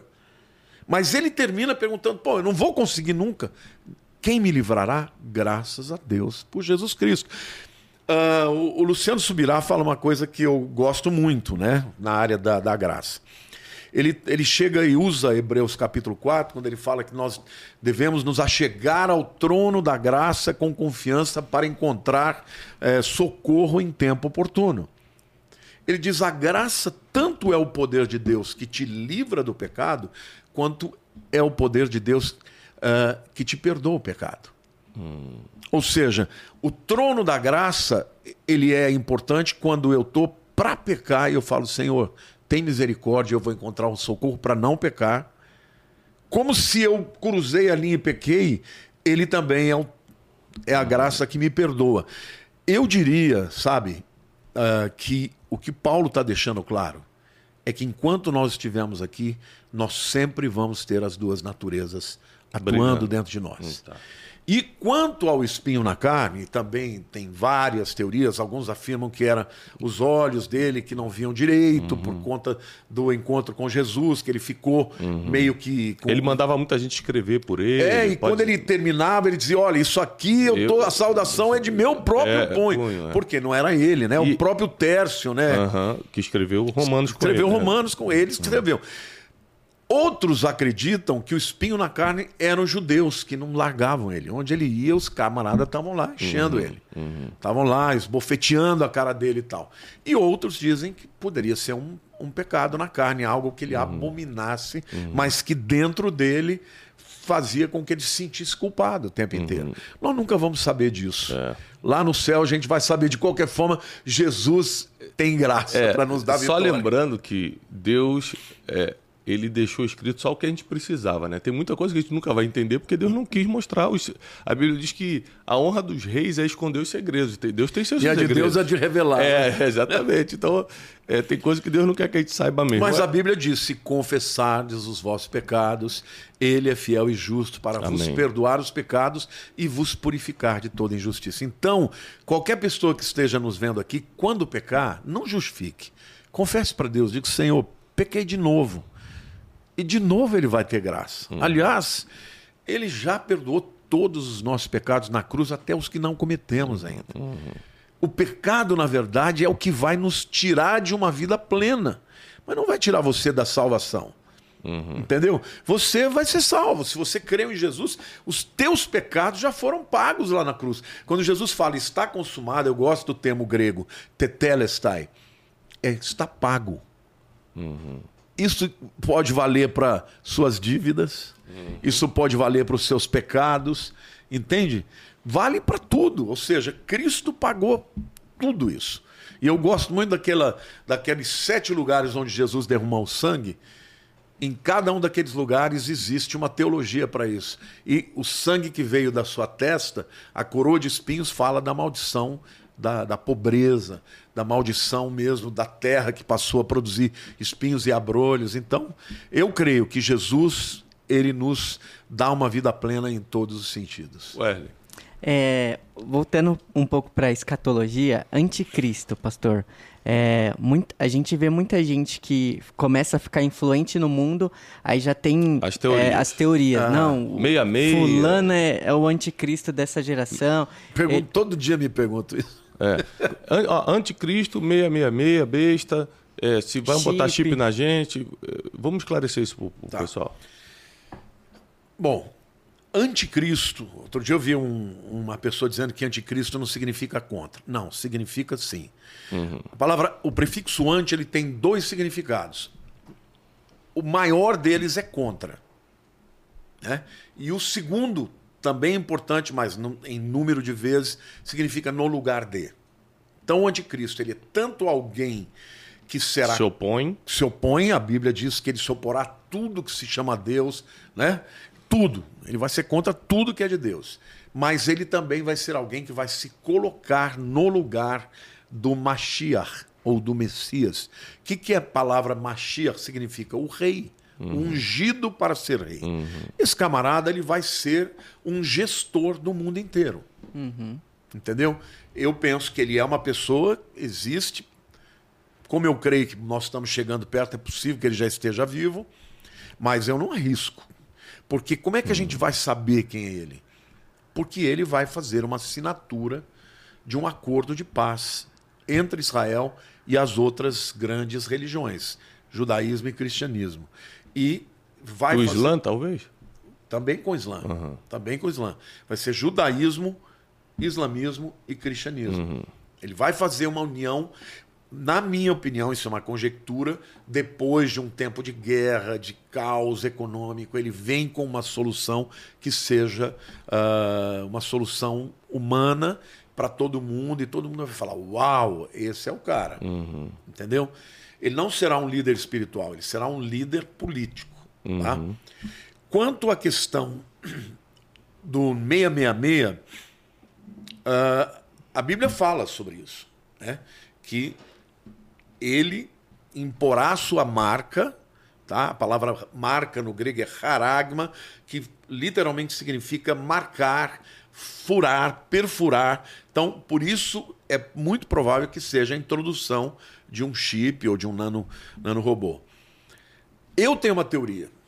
Eu defendo, uhum. mas não posso estar errado também, eu sempre claro. digo isso. Uh, você sabe né, que o, o, o, hebraico, os números hebraicos são as letras. Uhum. Naquele tempo não tinha os, os, os números arábicos, uhum. isso veio depois. Então, o número 1 um era a letra Aleph, número 2 é a letra Beit, 3 é Gimel, 4 é Dalet, Re é 5, Vav é 6. Então, o que significa 666? Vav, Vav, Vav. Agora, detalhe. Quando em Israel vai escrever www, em hebraico, sabe como é que é? Vav, Vav, Vav. Então, o meu entendimento é que o sistema que vai permitir que o anticristo domine o mundo, o 666 é a internet. Uhum.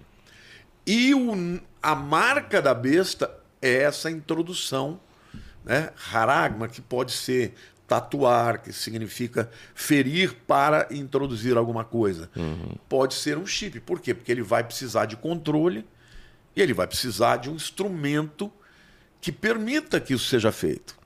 Ah, e tem gente que fala assim: não, mas eu jamais deixaria isso acontecer. É tão fácil, é só ele falar o seguinte: ó, você só compra se tiver.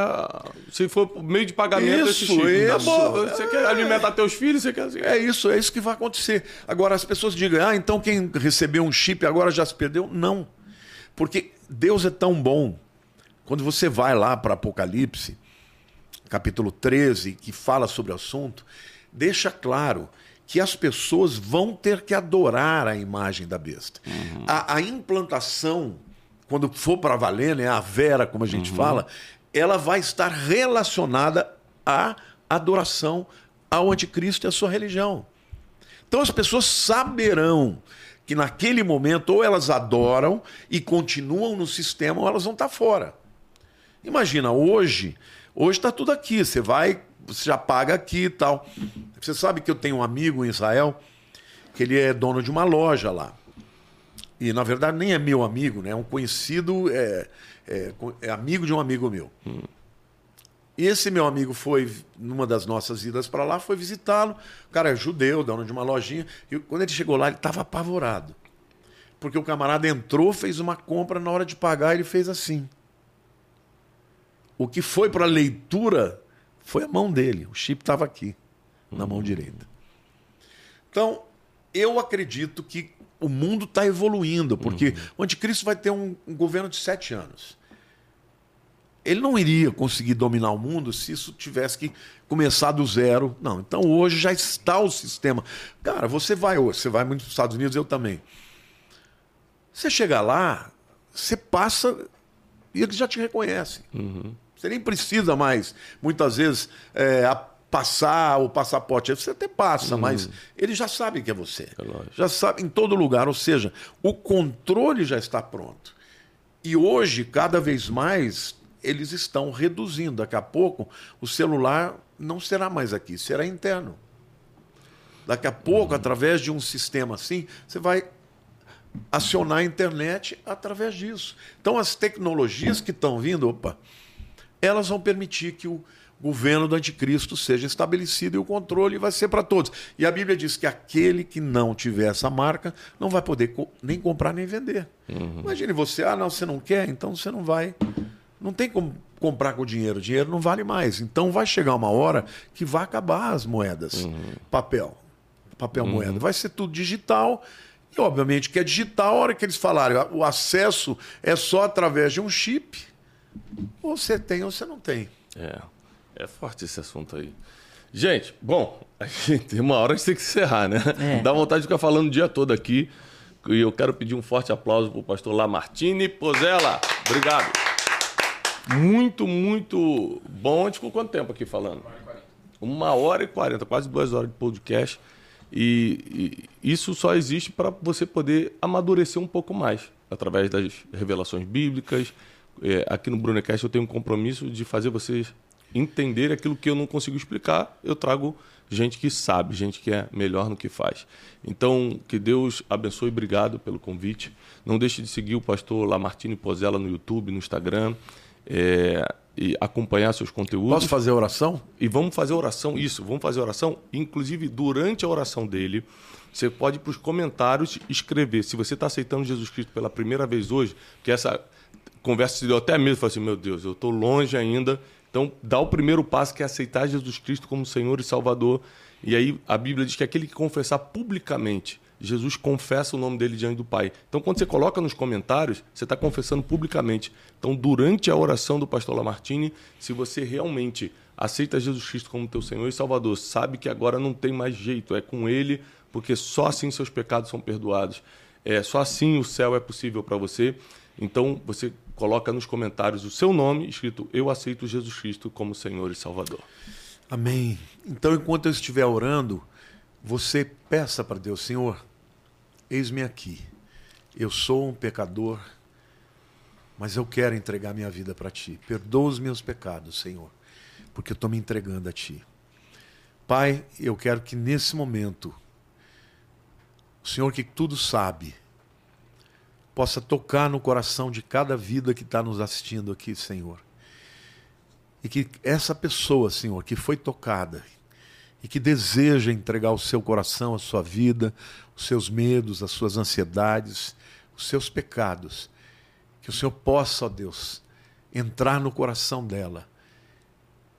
E, Senhor, no momento em que ela disser sim, Senhor, eu te aceito como meu Senhor e meu Salvador. Repita comigo: Senhor Jesus, perdoa os meus pecados. Eu quero te aceitar como meu Senhor e como meu Salvador. E quero viver para ti para sempre. Porque eu quero ter certeza que quando essa vida terminar, eu vou estar na tua presença. Eu te aceito e te recebo. E te agradeço em nome de Jesus. Amém. Obrigado, Tiago, pelo convite. Amém. Obrigado. Obrigado pastor. também, Wesley, a todos vocês. Foi um prazer, viu? Gente, esse foi mais um Brunecast. Agora tira o print, encaminha para todo mundo. Pega o link, né, Wesley? Se está no YouTube ou no Spotify, manda nos seus grupos de família. Distribui esse, esse Brunecast que ajudou tanta gente a, a entender melhor um pouco a palavra de Deus. Eu faço votos de paz e prosperidade, que Deus te abençoe e até o próximo Brunecast.